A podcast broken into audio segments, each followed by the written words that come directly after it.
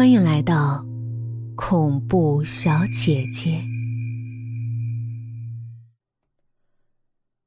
你还记得吗？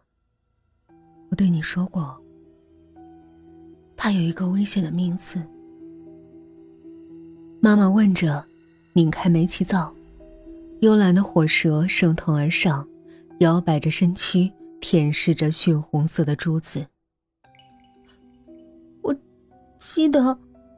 叫鹤顶红，可那是个比喻啊，现实中是不存在的。吴桑也对我说过，丹宁鹤的头骨其实是种药材，根本就没有毒性。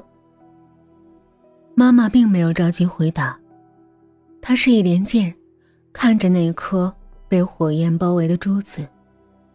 连剑惊奇的发现，在高温的煅烧下，原本浓艳的。泛着红色光晕的石头，渐渐的变成了白色，红色一点点的褪去，就像是石灰一样，惨白松软，不时的散落下来白色的、轻微的粉末。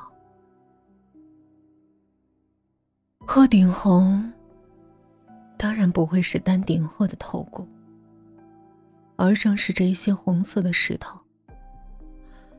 它们叫做红杏石，是自然形成的、高纯度的、三氧化二砷的结晶体。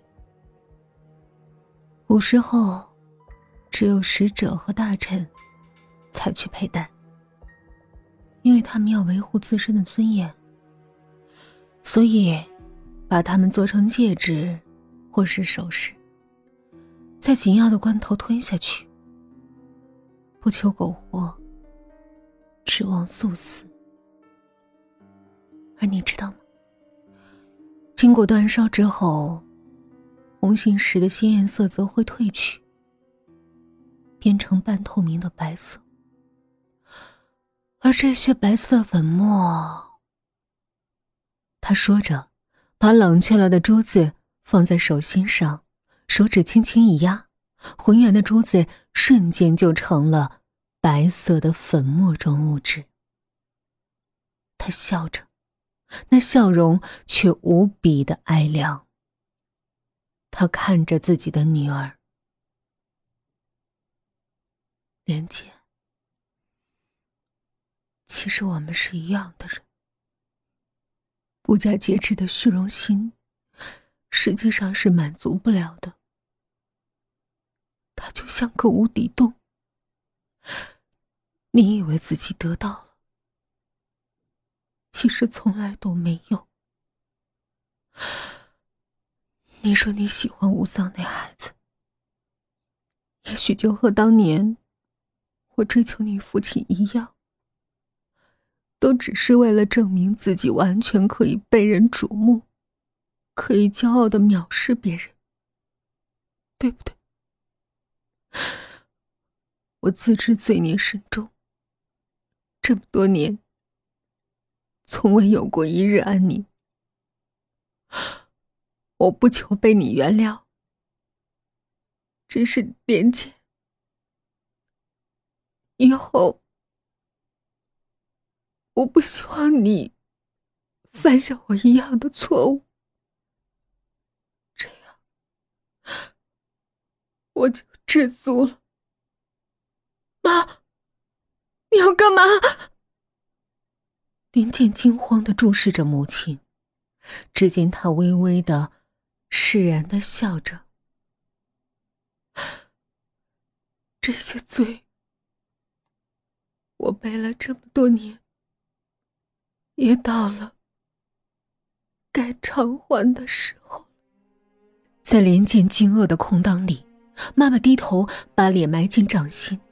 他看见母亲正吻着那一撮白色的粉末，轻轻的把它们吞进了腹中，平静的拥抱着死亡。一周之后，连剑的手臂上还带着黑色的袖章。他在处理完母亲的葬礼之后，只身来到了一座海滨城市。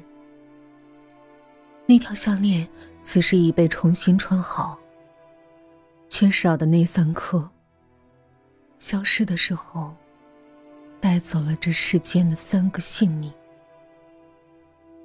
面对浩瀚无际的海水，凝视着汹涌起伏的波涛，手臂奋力一挥，连剑将那条饱含了罪恶和剧毒的项链丢进了大海。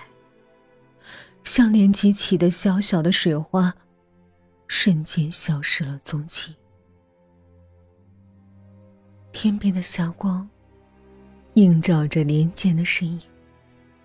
残阳映红的如同血色，他满脸泪光，在黑暗来临之前，轻轻的闭上了眼。